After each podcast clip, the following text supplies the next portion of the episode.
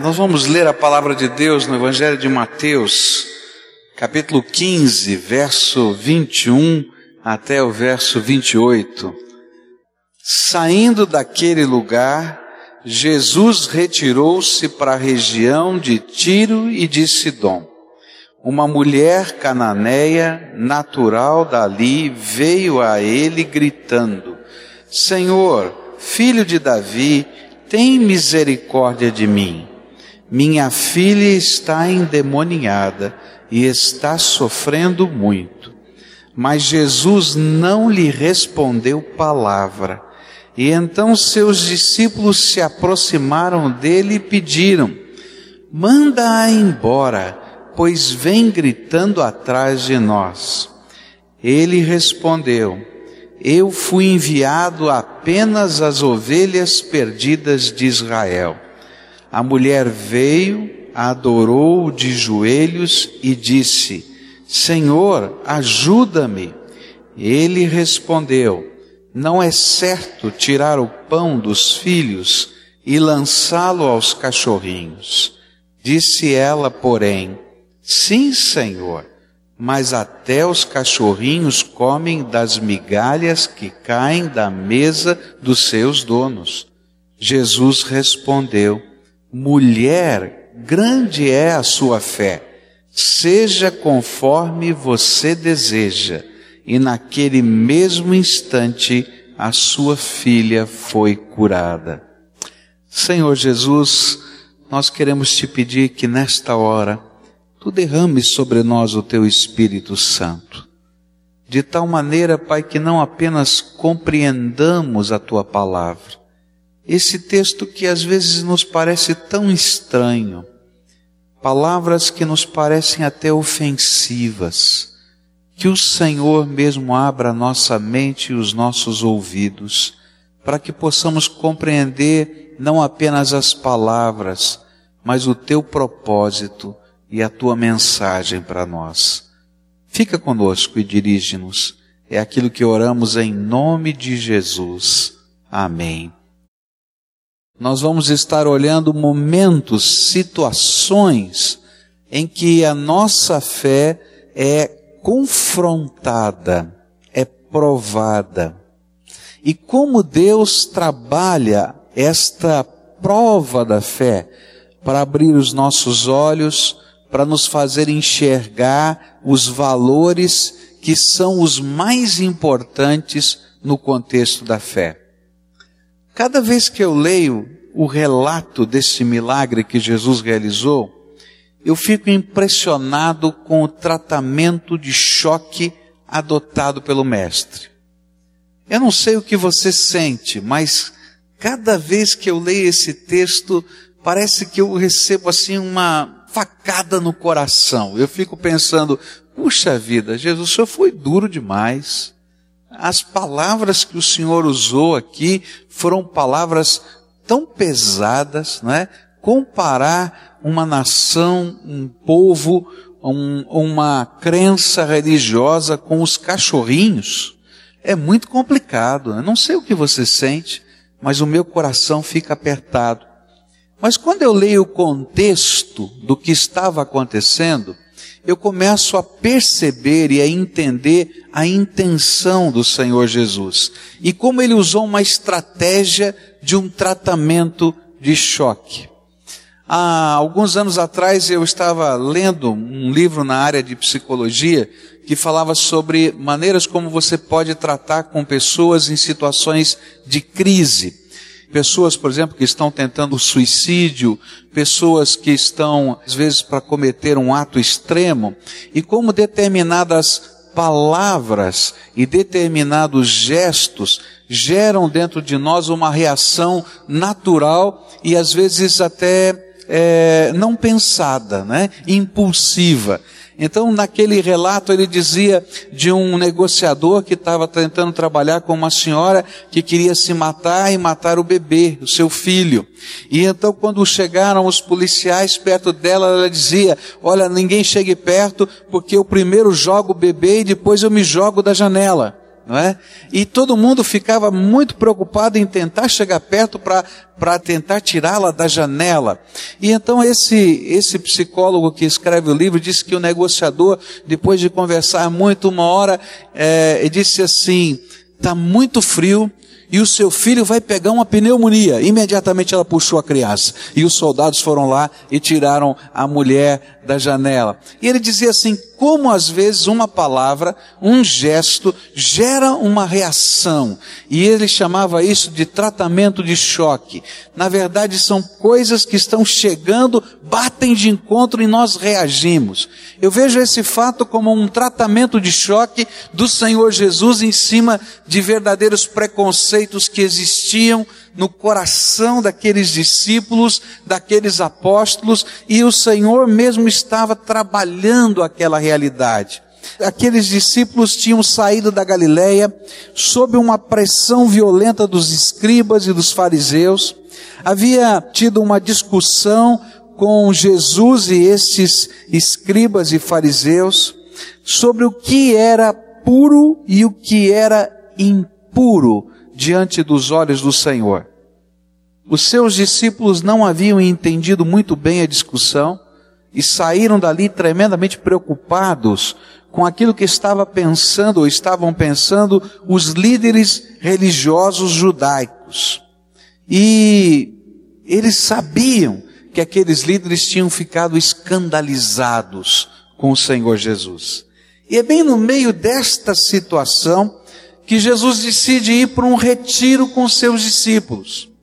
Ele sabia que o tempo dele estava terminando e uma série de valores que aqueles homens precisavam entender para continuar a obra eh, não estavam ainda interiorizados no coração. E então ele atravessou a fronteira do país e literalmente Jesus e os seus discípulos se esconderam das multidões na região da Finícia, no norte da Finícia, hoje o atual Líbano. Ele entendendo o fim do seu ministério se aproximando, ele queria preparar os seus discípulos. E então Jesus usa um tratamento de choque para que os seus discípulos pudessem compreender de uma vez por todas o que é puro ou o que é impuro, tanto pessoas quanto coisas. Na mentalidade judaica, o fato de alguém não ter nascido dentro de uma certa região geográfica ou dentro de uma determinada prática religiosa fazia com que aquela pessoa automaticamente fosse considerada impura. E Jesus queria mostrar que o conceito de puro e de impuro não estava nisso, mas estava na maneira como as pessoas exerciam a fé no Senhor. Somos purificados não porque temos méritos, somos purificados pela graça de Deus em Cristo Jesus, mediante a fé. E era isso que o Senhor queria que aqueles discípulos entendessem. E então ele vai fazer com que, através desse milagre, algo se abra na mente e no coração dos discípulos. Mas, apesar da intenção ser boa, na verdade aquela mulher foi provada na sua fé. E algumas coisas aconteceram que revelam para nós a prova da fé que aquela mulher teve que enfrentar. E quando eu olho para aquela mulher enfrentando as lutas, as provas da sua fé, na sua relação com o Senhor Jesus, eu descubro que muitos de nós temos que enfrentar as mesmas provas no meio da jornada da vida. Quais foram então as circunstâncias que colocaram a fé desta mulher à prova? A primeira circunstância vai aparecer para mim no versículo 23. Mas Jesus não lhe respondeu palavra, nenhuma palavra. Eu acho que uma das lutas mais intensas do nosso coração é quando estamos orando, estamos buscando uma resposta de Deus, estamos buscando uma intervenção até emergencial da graça do Senhor na nossa vida e enfrentamos aquilo que eu chamo do silêncio de Deus. Você já enfrentou isso? O silêncio de Deus. Deus, eu preciso de uma resposta. Eu preciso tomar uma decisão, essa decisão é urgente. O Senhor já falou comigo tantas vezes, eu sei que o Senhor fala, e aí a gente ora, busca a face de Deus, a gente prescruta o coração, a gente abre a Bíblia, a gente vai no culto, a gente conversa com pessoas, mas a gente não sente que Deus tenha nos respondido qualquer coisa. E aí passa um dia, passam dois dias, às vezes uma semana, meses, algumas vezes passam-se anos. E Deus fala tudo sobre tudo conosco. Não é que Deus se cale conosco, Ele fala tudo sobre tudo conosco, mas naquele assunto, naquela coisa que nós estamos buscando ansiosamente, Deus não fala nada. Eu não sei para você, mas eu tenho que confessar para você que, para mim, o silêncio de Deus é uma das maiores provas da minha fé. Eu entro em desespero em alguns momentos. Aqueles momentos de silêncio, em que parece não haver resposta nenhuma, em que parece não haver sinal nenhum, me gera dentro do coração uma aparência tão forte de solidão, que se intensifica na medida direta da profundidade da dor que eu estou vivendo. Quanto mais profunda é a dor, maior é a solidão que eu sinto. E foi justamente o que aconteceu com esta mulher, exatamente isso nessa história. A impressão que temos é que ela seguia a Jesus há algum tempo, clamando pelas ruas, correndo atrás do Mestre, sem que Jesus lhe desse qualquer resposta. Às vezes nós estamos assim, irmãos, no meio das decisões, em situações de problemas familiares, às vezes num emprego perdido e a gente está contando quanto sobrou da indenização lá no banco e aquilo vai diminuindo, vai diminuindo, e a gente diz, Senhor, está acabando, o que, que eu vou fazer? Às vezes, numa relação afetiva em que a gente sabe que aquilo está machucando a alma, às vezes numa decisão de vocação, eu me lembro que conversava com a minha filha dentro do carro e ela dizia assim: Pai, não é justo. Isso anos atrás. Ela dizia assim: Pai, não é justo. A gente, em um ano ou seis meses, né? Porque no segundo semestre ou perto do primeiro semestre a gente tem que fazer a inscrição no vestibular. A gente tem que decidir a vida da gente, o futuro da gente. É muito complicado esse negócio. E aí as dúvidas do coração dela naquele momento sobre a sua vocação. É tão complicado perceber o silêncio de Deus no meio de uma enfermidade. A gente se sente fraco, abatido e, Senhor, o Senhor está vendo isso? Como é que essa mulher enfrentou o silêncio do Senhor Jesus? Porque isso vai nos ensinar como é que nós podemos enfrentar a prova da nossa fé quando o aparente silêncio, o aparente não atenção do Senhor Jesus, que tem propósitos na nossa vida, que tem razão de Deus abençoadora, estiver acontecendo. Como é que essa mulher enfrentou esse momento de provação? O que eu aprendo com essa mulher é que se houver um tempo, e se você estiver vivendo um tempo de silêncio de Deus, não desista de clamar. Não desista de clamar. Sabe o que aquela mulher fez? E aqui está a lição de fé. Talvez o silêncio de Deus naquele instante pudesse dizer para ela: vai para casa, para com isso. desiste de crer que ele possa fazer alguma coisa. Está vendo que ele não está te respondendo? E olha, todas essas vozes são as vozes que passam no nosso coração e na nossa mente quando nós estamos enfrentando a prova da nossa fé. Mas aquela mulher não, ela continuou gritando, no meio da multidão, no meio do povo, a incomodar todo mundo: Senhor Jesus, a minha filha está muito doente, a minha filha está endemoniada, a minha filha está sofrendo muito e nós estamos sofrendo junto com ela. O Senhor, eu sei que o Senhor pode fazer alguma coisa, nós já ouvimos de todos os milagres que o Senhor fez lá na sua terra e agora o Senhor apareceu na minha terra faz um milagre na vida da minha filha. E Jesus não falava nada. E ela continuava a gritar, e continuava a gritar, e continuava a gritar, a incomodar todo mundo.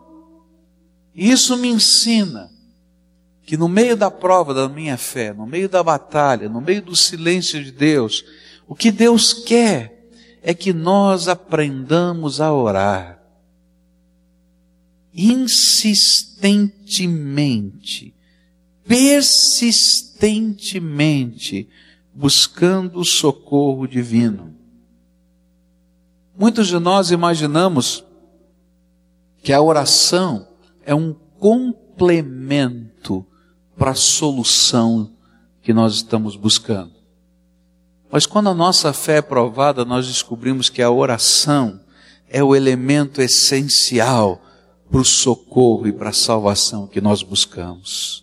Por isso, o Senhor às vezes retarda uma resposta, para que a gente entenda que isso não é um complemento, não é apenas um, quem sabe, um descanso da minha alma, mas é uma intervenção extraordinária do Todo-Poderoso e que é a única esperança que temos. Então, se é a única esperança, meu querido, clame a Deus. Às vezes nós não cremos que Jesus é a única solução para nós. E no silêncio de Deus nós descobrimos que precisamos clamar mais e buscar mais, e que não existe outro método, e não existe outra esperança. Então nós batemos na porta da graça de Deus. O silêncio de Deus é um convite à nossa busca, à nossa oração. Não é hora de desistir pois a verdadeira fé não desiste de buscar o seu autor e o seu consumador. Há coisas no mundo espiritual que eu não entendo. Eu tenho que dizer para você que eu não entendo. Mas há algumas dinâmicas do mundo espiritual que também me ajudam a entender o aparente silêncio de Deus. Quando eu leio, por exemplo, o livro de Daniel, capítulo 10, eu vou encontrar Daniel orando. Ele teve uma visão que ele não consegue entender. E ele está com seu coração perturbado, e então ele vai para a beira do rio, num retiro espiritual, e começa a buscar a face de Deus, e começa a jejuar e orar, dizendo: Deus, me revela o que, que o Senhor quer dizer com isso. E sabe, leva 21 dias sem que ele tenha nenhuma resposta. Depois de 21 dias, vem um anjo do Senhor do céu e se revela a Daniel e diz assim: Daniel, desde o primeiro momento em que você começou a orar, o Senhor me mandou para te dar a resposta. Mas sabe, eu tive que lutar com vários príncipes demoníacos para poder chegar aqui, porque eles estavam tentando me impedir. E por isso levei todo esse tempo. Eu não entendo esse negócio. Se você me perguntar, eu não sei explicar tem coisas que a Bíblia não revela para gente, ela só diz que acontecem. Muitas vezes nós estamos no meio de uma batalha espiritual e Deus já mandou o seu exército, já mandou a sua tropa, já mandou os seus anjos adiante. E eles estão no meio da batalha conosco antes que a gente possa ouvir a resposta. Por isso, a Bíblia me diz que no tempo do silêncio é hora de clamar, de persistir na presença de Deus. Não é hora de esconder os nossos sentimentos, é hora de lançá-los diante daquele que levou sobre si todas as nossas dores e nos ensinou a lançar sobre ele toda a nossa ansiedade, mas é hora de permanecer na presença do Senhor. Há várias ilustrações bíblicas a respeito disso. Nós vamos encontrar, por exemplo, Jacó num momento tão difícil e ele vai em direção à sua casa, depois de muitos anos. Houve a notícia que o seu irmão está vindo ao encontro dele com um pequeno exército, com 400 homens armados. Ele diz: Bom, eu já enganei tanto o meu irmão que agora ele vai querer me matar. E ele não tem outra alternativa, ele fica no meio do caminho e ele continua orando, no meio da madrugada, ele busca a face de Deus, e um anjo do Senhor se apresenta diante dele. E ele se atraca com o anjo e diz assim: Daqui, anjo, você não sai enquanto não me abençoar. E ele luta com esse anjo a noite inteira. E a Bíblia nos dá a impressão de que essa é uma luta física, não é uma luta espiritual. Eles estão atracados. Não, eu estou te segurando, você não vai embora enquanto não me abençoar. Eu quero a tua bênção. E é interessante que Jacó perde a luta. Chega uma dada hora da madrugada que o anjo toca no nervo do quadril desconjunta o quadril de Jacó, ele deve cair no chão e ele perdeu a luta. Quem pode ganhar de Deus? Mas o Senhor olha para ele e diz assim: de hoje em diante você não é mais Jacó, usurpador, mentiroso, que é isso que quer dizer o nome dele, mas eu estou te fazendo um príncipe nessa terra, porque você prevaleceu nessa batalha com o Deus Todo-Poderoso. Não é que ele ganhou de Deus, mas ele entendeu que a única solução para a sua vida era o Senhor, não havia outra, por isso ele não largou da presença daquele anjo. Outro exemplo na palavra de Deus é o cego chamado Bartimeu. Eu gosto desse cego, ah, como eu gosto dele. Ele está lá na cidade de Jericó, Jesus está passando e entrando na cidade, tem uma multidão, ninguém deixa ele chegar perto, ele não sabe direito onde ele está, mas ele está ouvindo o barulho dessa multidão passando, e ele começa a gritar. Eu imagino esse homem gritando: Jesus, filho de Davi, tem misericórdia de mim, Jesus, filho de Davi. E olha, Jesus estava ensinando, estava pregando e ninguém conseguia ouvir nada, e ele estava gritando: Jesus, filho de Davi, tem misericórdia de mim. Até que o Senhor disse para ele: Vem cá, o que, que você quer que eu faça? Eu quero ver, eu quero ver. E aí o Senhor o cura, porque Jesus era a única esperança para Bartimeu. Você crê que Jesus é a única esperança para você? Que ele não é apenas um adendo nos processos ou nos métodos, mas ele é a única efetiva e verdadeira esperança. Então não pare de clamar. Mesmo no meio do silêncio, persista. Foi isso que o Senhor Jesus ensinou quando ele contou uma parábola a respeito da oração. Ele disse que havia um juiz que precisava julgar uma causa e havia uma viúva que precisava que a sua causa fosse julgada. E ele disse: Olha, aprenda com essa mulher. Todo dia, de manhã bem cedo, ela estava na porta da casa do juiz dizendo: Juiz, o senhor já julgou a minha causa. Juiz, o senhor já julgou a minha causa. Juiz, e diz assim: Bom, olha só, mesmo que o juiz fosse ruim, só pelo fato dela estar na porta da casa dele, todo dia de manhã ele ia julgar a causa dela. Agora imagina o seu Deus que é bom, o que fará se você estiver na porta da casa dele buscando a sua face todos os dias. Por isso, se você estiver no meio de uma batalha do silêncio, da provação do silêncio, persista, clame, busque, insista, porque esse é o processo de Deus construir a graça dele através da fé. A segunda lição que eu aprendo nesse texto é que às vezes a nossa aprovação não está só no silêncio, mas a nossa aprovação vem da pressão de pessoas sobre nós. E no verso 23 diz assim: Então seus discípulos se aproximaram dele e pediram: Manda embora, pois vem gritando atrás de nós. Eu não sei o que você pensa, Mas eu fico pensando assim, bom, o natural que a gente imagina, vamos pensar aqui, apóstolo Pedro, Tiago, João, o que, que é o natural? Que está no meu coração e no teu coração? É que eles chegassem para Jesus e assim, Jesus, tem uma mulher aqui desesperada. A filha dela está doente, está endemoniada. O senhor não deu resposta nenhuma.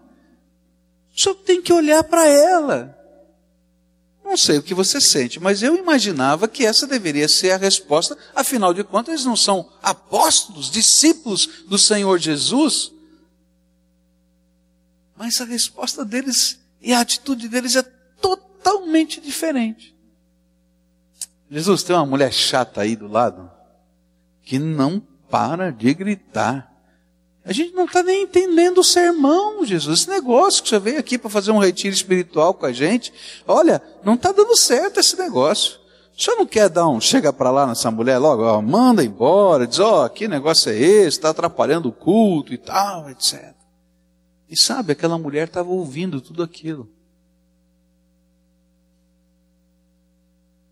E com certeza, com certeza, naquela hora começou a gerar dor no coração daquela mulher. Uma das batalhas da nossa fé é quando nós olhamos para as pessoas que estão ao nosso redor e vemos como elas reagem diante do nosso sofrimento, ou mesmo diante da nossa busca de fé. E aquilo machuca tanto. Às vezes nós pensamos, todos poderiam agir desse jeito, menos vocês. Vocês são servos de Deus, do Altíssimo, escolhidos do Reino. Sabe, muitas vezes a batalha da nossa fé vem da maneira fria, como as pessoas reagem diante da nossa dor. Vem diante do sentimento de abandono sobre o nosso coração por parte da família que não entende o que a gente está vivendo, ou até por causa de irmãos na fé que não compreendem o que está acontecendo conosco. Vem por ouvirmos que no meio dessa angústia espiritual nós estamos incomodando. Ou que nós somos o velho, o doente, o problemático e aí começamos a ouvir os comentários e os reclamos de quem nós nunca esperaríamos que reclamassem da nossa pessoa. Você já viveu isso? Gente que decepciona você no meio da tua caminhada e da tua busca, gente que não compreende a tua dor, gente que critica o teu processo, Sabe qual foi a maneira como essa mulher enfrentou essa batalha, essa luta, essa prova espiritual? A Bíblia nos diz que a fé, quando provada desta maneira, só é vitoriosa quando não perde o alvo. Jesus Cristo. Jesus Cristo é o nosso alvo.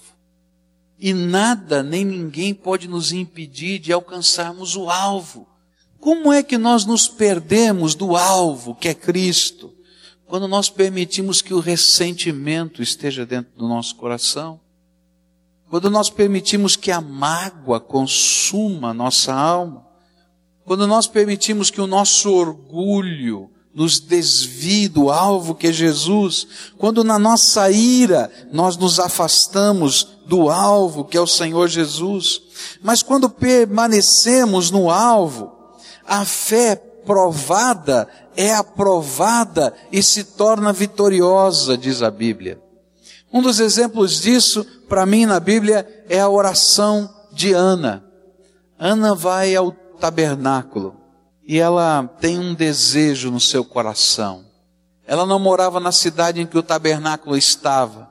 Por isso, ela entendia que aquela era uma grande oportunidade de estar no tabernáculo. Sua família foi para uma festa de gratidão a Deus. Ela deixa a sua família de lado e ela entra no tabernáculo para um dia de jejum e oração. E lá dentro do tabernáculo ela começa a orar: Deus, eu quero ter um filho. Deus, eu queria que o Senhor abençoasse o meu ventre para poder conceber. E aquilo passa a ser um clamor de uma intensidade tremenda, que ela começa a gemer e murmurar na presença de Deus. E chega o sacerdote Eli, passa por ela e vê aquela mulher em, na, dentro do tabernáculo gemendo e murmurando e diz para ela, ô oh, mulher, o que, que você está fazendo aqui? Você é uma mulher tão jovem, devia estar tá com teu marido ao invés de estar tá bêbada aqui no tabernáculo se escondendo da sua família, vê se toma jeito. E ela olha para ele e diz assim, meu senhor, eu não estou bêbada. Eu não sou uma mulher imoral devassa. Eu sou uma mulher em profundo sofrimento e eu vim aqui buscar a face do meu Deus. Meus irmãos, há dias e há momentos que nós enfrentamos provas da nossa fé assim, em que pessoas falam conosco o que não podiam falar e o que não deviam falar e aquilo machuca o nosso coração. E a grande vontade que a gente tenha levantado o tabernáculo da presença de Deus e ir embora e nunca mais voltar. E encher o nosso coração de ressentimento. E aí a gente perde a bênção. Porque a gente para de olhar para o alvo e para o foco que é Jesus. Mas no meio dessa provação, das palavras, da crítica, do não entender o sofrimento da alma humana, de não partilhar. Sabe qual é a vontade de Deus para você? Não perca o alvo. O alvo continua sendo Jesus Cristo, o Senhor da nossa vida. Quando a gente para de olhar para Jesus, o autor e consumador da nossa fé, a gente cai e quebra a cara. E a gente se afasta do reino de Deus e do projeto de Deus. E eu conheço tanta gente que está fora do reino de Deus, fora da vontade de Deus, fora da igreja de Deus, às vezes vivendo agora realmente, dissolutamente, por causa de uma palavra, por causa de um gesto. E a gente se esquece que quem morreu por nós na cruz do Calvário foi Jesus e não as pessoas. A aprovação da nossa fé aponta para o nosso foco. Quem é o foco da tua esperança? Quem é o foco da tua crença? Quem é o foco da tua devoção? É Jesus? Então continua com ele, não abra mão dele. A terceira coisa que eu aprendo com esse texto é que a fé é provada no teste da humildade. Versículos 25 a 28 diz assim, dizem assim: A mulher veio, adorou de joelhos e disse: Senhor, ajuda-me. E ele respondeu: Não é certo tirar o pão dos filhos e lançá-lo aos cachorrinhos. E disse ela, porém, sim, Senhor, mas até os cachorrinhos comem das migalhas que caem da mesa dos seus donos. E Jesus respondeu: Mulher, grande é a sua fé. Seja conforme você deseja. E naquele mesmo instante a sua filha foi curada. Talvez o momento mais difícil da prova da fé que esta mulher enfrentou foi a resposta de Jesus. O texto de Marcos nos dá um pouquinho mais de luz para a gente entender. Marcos 7, versos 27 a 30, dizem assim: ele lhe disse: Deixe que primeiro os filhos comam, até se fartar, pois não é correto tirar o pão dos filhos e lançá-lo aos cachorrinhos. E ela respondeu: Sim, senhor, mas até os cachorrinhos debaixo da mesa comem das migalhas das crianças. E então ele lhe disse: Por causa desta resposta, você pode ir. O demônio já saiu da sua filha.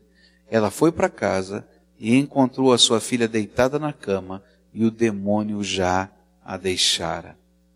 Jesus tinha o propósito de mostrar aos seus discípulos que o critério divino de pureza para uma pessoa não é a sua nacionalidade, mas sim a sua fé no Messias.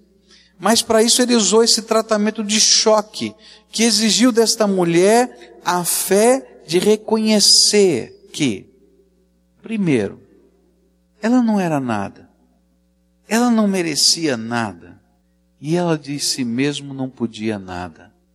E foi justamente nessa humildade da fé que ela clamou pela graça e pela misericórdia do Messias e foi atendida. A nossa fé é provada quando a gente começa a entender quem somos. Muitos de nós não entendemos quem nós somos. Querido, você é um pecador. Existe uma barreira entre você e Deus, que são os seus pecados. Nós não merecemos que Deus nos dê nada. Porque se Deus tivesse que nos dar o que nós merecemos, Ele tinha que nos mandar para o inferno. Não somente não merecemos nada, como também, diante dele, estamos condenados, diz a Bíblia, se não fora a graça de Deus. E mais, de nós mesmos nós não podemos nada. Nada. Quantas vezes Deus já te mostrou circunstâncias limites na tua vida, em que toda a tua competência, toda a tua sabedoria, todas as tuas economias, toda a tua capacidade de articulação não funcionam, não funcionam. É limite para a gente entender que nós somos só pó e um dia a gente vai voltar para o pó. Nada. Mas quando a gente é capaz de admitir que a gente é isso que eu estou falando para você, e que Deus pode, pela sua graça, que é um favor que eu não mereço, pegar o nada e transformar em algo que tenha valor para Ele, a gente entende a essência da fé. Eu gosto dessa figura lá do livro de Gênesis. Deus é tão maravilhoso que é capaz de pegar o caos nas suas mãos e transformar em matéria-prima de onde ele gera beleza absoluta. E eu quero dizer para você que muitas vezes a minha vida e a tua vida é esse caos que precisa estar na mão de Deus para que ele possa, como matéria-prima, gerar beleza absoluta. Mas para isso a gente tem que ter essa atitude dessa mulher de humildade diante do Pai. Senhor, tá bom. Eu não pertenço à tua nação, não tenho a tua crença religiosa, não faço parte do teu grupo seleto. Eu só tenho uma filha enferma e sei que o Senhor pode curá-la. O Senhor primeiro está pensando em dar comida para toda a família, para depois, quem sabe, se sobrar alguma coisa, dar para os outros.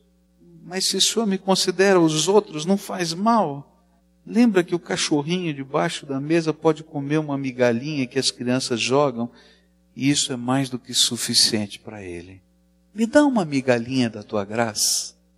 Senhor, eu não sou digna do seu banquete, mas me dê uma migalhinha do seu poderoso amor, me dê uma migalhinha da sua poderosa graça, liberte a minha filha das garras de Satanás. E o que esta mulher nos ensina é que não existe dignidade em qualquer ser humano para merecer uma graça ou um milagre divino. Toda manifestação de poder é favor imerecido. E a maneira de alcançarmos esta graça é humildade de reconhecermos que somos pecadores indignos, mas pela fé em Jesus, no seu amor, no seu poder, na sua misericórdia, no seu sacrifício na cruz, buscamos algo que só Ele pode nos dar e que é pura misericórdia divina. E é por isso que a Bíblia nos ensina que quando nós nos humilhamos, reconhecemos que somos só pecadores, debaixo da potente mão de Deus, e olhamos pela fé só em Jesus, nossa fé é aprovada e nossa vida é alcançada pela graça, e Ele, no tempo correto, exalta os seus filhos, abençoa os seus filhos. Eu não sei, mas às vezes nós imaginamos assim: Senhor, sou teu filho, não é? Sou teu filho, como é que é esse negócio? Mas quando a gente se coloca debaixo da mão do Senhor, dizendo: Senhor, sou um pecador que me necessita da tua misericórdia, as janelas do céu se abrem para nós. Jesus mostrou duas cenas para os seus discípulos. Um fariseu que batia no peito e dizia: Senhor, tenho buscado uma vida zelosa. Senhor, por causa do Senhor estou tentando fazer isso e aquilo, entrego meu dízimo, faço isso, faço aquilo. Senhor, lembra-te e faça a tua bênção. E outro, ele mostrou isso para os seus discípulos e dizia: Senhor, sou um pecador, tenha misericórdia de mim. E Jesus disse: Ó, aquele ali que foi capaz de enxergar quem ele é e o que ele precisa, misericórdia e graça, acabou de ser abençoado. Mas aquele ali, cheio de religião, cheio de empáfia, não entende nada de fé. Eu não sei o que você está vivendo, qual é a prova da tua fé. Eu não sei o que você está vivendo, qual é a batalha que você está enfrentando. Eu não sei se você está naquela fase do silêncio. Eu não sei se você está carregando no teu coração uma dor intensa, talvez até daquilo que pessoas falaram para você. Eu não sei o que está acontecendo no teu coração. Quem sabe teu coração esteja imaginando a dívida que Deus tem para com você. Mas hoje eu queria dizer para você, olha, o caminho de vencer a batalha da fé é quando a gente não desiste de buscar a face de Deus. É quando a gente não perde o foco que é Jesus Cristo. E quando a gente não perde a percepção de quem somos, pecadores necessitados da graça do Todo-Poderoso. Isso eu quero orar com você hoje. Talvez você esteja no meio dessa batalha de fé. E eu queria orar com pessoas que pudessem ter a consciência plena de quem são. Pecadores necessitados da graça do Todo-Poderoso. Gente que não tem dignidade em si mesmo, ou seja, algo para negociar com Deus. Nem bondade, nem caridade, nem dinheiro, nada disso. Porque não é isso que Deus quer. Deus quer que você entregue as chaves do teu coração e dê liberdade para Ele trabalhar a tua vida aí dentro. E a gente não entrega chaves enquanto a gente não reconhece que a gente é totalmente carente. Tem um jeito da gente entender como Deus às vezes nos olha. Você já viu o pobre orgulhoso? Aquele pobre orgulhoso que diz assim: você vai ganhar uma roupa, não é? Que foi usada por alguém. Não, eu não uso roupa usada de jeito nenhum. Só o que eu comprei. Não é? Eu quero dizer para você: eu uso roupa usada, não tenho nenhum problema. Ah, porque eu entendo que Deus pode trabalhar a nossa vida. Você que está entendendo quem você é, Alguém que precisa da misericórdia de Deus. Está vivendo uma batalha da fé, a batalha do silêncio, a batalha da amargura no coração. E não quer perder o foco. Não quer perder o foco. Quem é o foco? Jesus. Não vai desistir. Vou permanecer na presença do Pai. Quero orar por você, querido. Senhor Jesus, está aqui o teu povo. Eles vieram aqui ouvindo a tua palavra e a tua palavra foi aplicada pelo teu Espírito Santo no coração deles. E eles estão aqui dizendo: Senhor Jesus, tenha misericórdia de mim. Senhor Jesus, tenha misericórdia de mim. Eu não mereço, sou um pecador, mas tenha misericórdia de mim. Eu ainda não sei tenha misericórdia de mim.